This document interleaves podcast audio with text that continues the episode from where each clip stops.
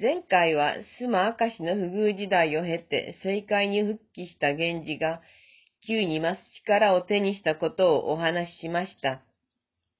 今や光源氏も30代に入り、堂々たる県政家です。滑腹も良くなりました。絵合わせのあった同じ年、花散る里や明石の君を住まわせるつもりで、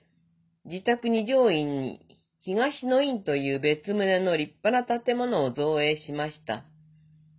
明石で育っている姫と明石の君を上京させるためです。前にもお話ししたように、将来は樹代をと考えている大切な娘を明石のような田舎に置いておくわけにはいきません。姫が3歳になる年、証の君は源氏の説得に応じてようやく上京してきました。ただ、他の女君たちと同じ二条院へ住むことは拒んで、入道家の領地のあった佐賀、大井川のあたりに住むことになります。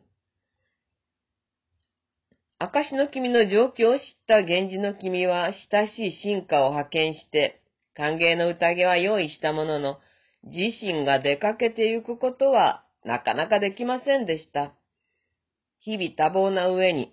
共に暮らす紫の上への遠慮もありました。それでも、しばらく経ってから、なんとか口実を設けて、証の君の住む大井の山荘を訪れたのでした。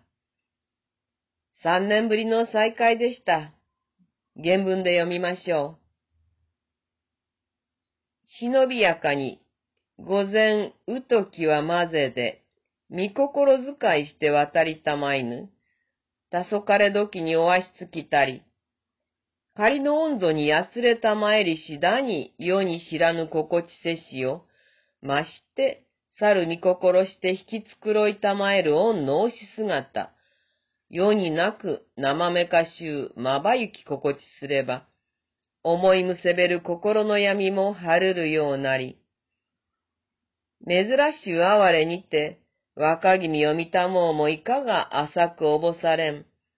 今まで隔てける年月だに浅ましく悔しきまで思うす。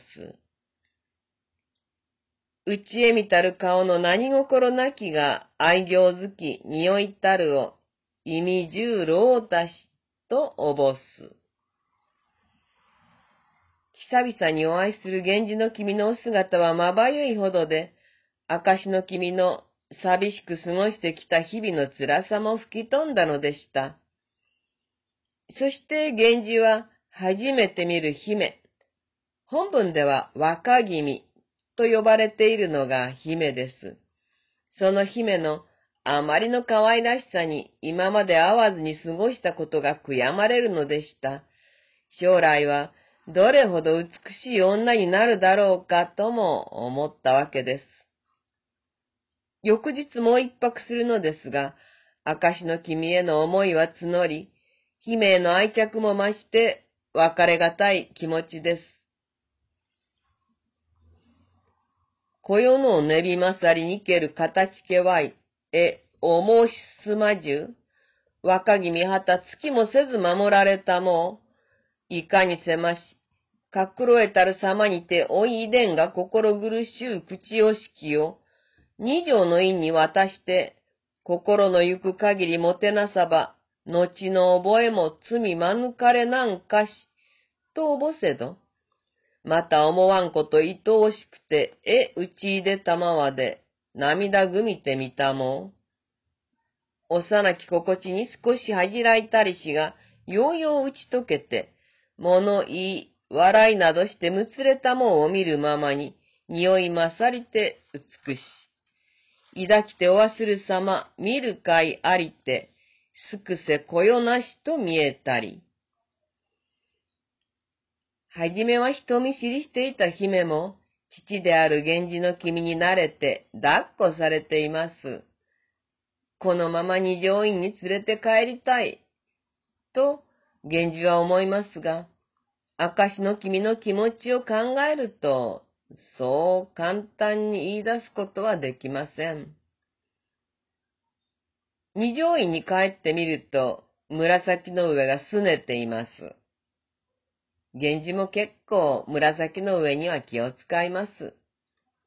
妻明石の留宅生活の間、一人で留守宅を守り抜いた彼女に対して、現地で新たな妻を設けたことの後ろめたさもあります。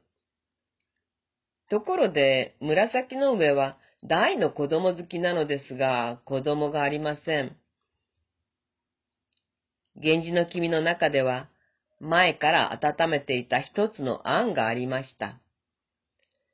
証の君の産んだ姫を紫の上の幼女としてこちらで育てさせようというものです。そうすれば、姫の身分の問題も解決できるし、また、紫の上の証の君への嫉妬心も抑えることができるだろうという目論みでした。ただ、証の君にこれをどう言い出すかという点については悩まずにはいられませんでした。やがて季節は移って冬が来て、佐賀のあたりは一層物寂しくなりました。源氏は訪問のたびに証の君に二条院への移転を進めますが、彼女はなかなか承諾しません。そこで、せめて姫だけでもと言いつつ、姫を紫の上の幼女にする話を切り出します。証の君は、ある程度予想はしていたのですが、いざとなると、やはり決心をしかねるのでした。この子を手放せば、源氏の君のお通いも途絶えるのではないだろうか、とそういう不安もありました。けれども、母、天君に、子供の出世は母親の身分次第、と説得されて、結局は手放す決心をします。それを受けて、冬のある日、源氏が姫を迎えに来ました。原文です。この雪少し溶けて渡りたまえる。霊は待ち聞こゆるに、さならんと覚ゆることにより、胸打ちつぶれて人やりならず覚ゆ。我が心にこそあらめ、稲引きこえんを敷いてやは味気な。と覚ゆれど、軽々しきようなりとせめて思い返す。意と美しげにて前にいたまえるを見たもうに、愚かには思いがたかりける人のすくせかな、と申す。この春より大すみぐし、甘そぎのほどにて、ゆらゆらとめでたく、つらつき、まみの香れるほどなどを言えばさらなり、よその者に思いやらんほどの心の闇、押し量りたもうに、意と心苦しければ、打ち返し、のたまやかす。いつもなら、おいでが待たれるのですが、この日は、姫を連れに来られるのだと思えば、胸も潰れる思いの証の君でした。やはりお断りしようかしら、最後まで迷っています。源氏も姫の愛くるしさを見れば見るほど、この可愛い盛りの娘を手放す証の君の辛さ、悲しさを思って、一晩中証の君を慰めます。そして翌朝、姫を乗せて、源氏は山荘を出たのでした。二条院へと向かう車の中でも、泊まりつる人の心苦しさを、いかに罪や恨ん、と、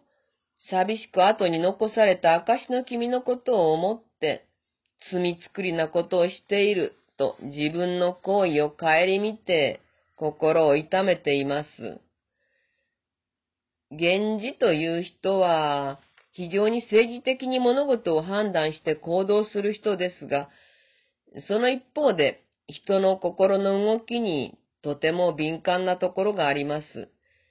細やかな心配りをする優しい人でもあったのです。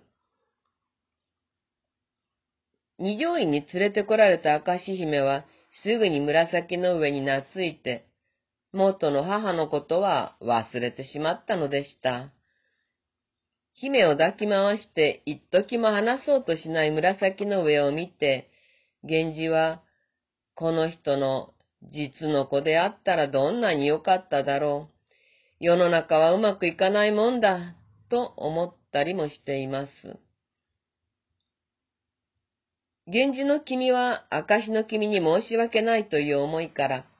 できるだけ頻繁に大井の山荘を訪問しようとしています。証の君のもとへと、源氏が出かけるある日の場面をご紹介しましょう。山里のつれづれをも絶えずおぼしやれば、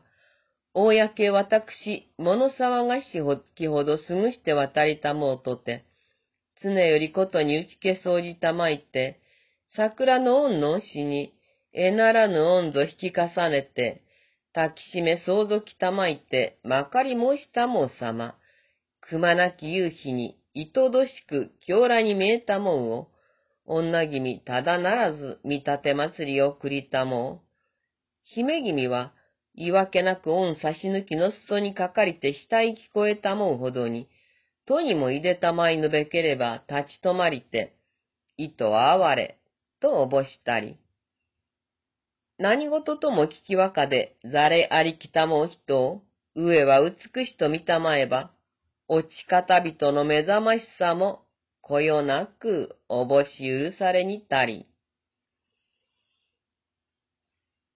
念入りにおしゃれをして出かけていく源氏の君を見送る紫の上はちょっと複雑な思いです。姫は父が実の母のもとに出かけて行くのだということなどもちろん知りません。源氏の君の差し抜き、まあ、袴みたいなものですが、その差し抜きの裾にまつわりついたりしてはしゃいでいます。その愛らしい姿を見れば、紫の上の証の君に対する嫉妬心も消えてゆくのでした。こんな可愛い子を私に託してくれたのだから、と。源氏の作戦は見事に成功したわけです。当時の読者は、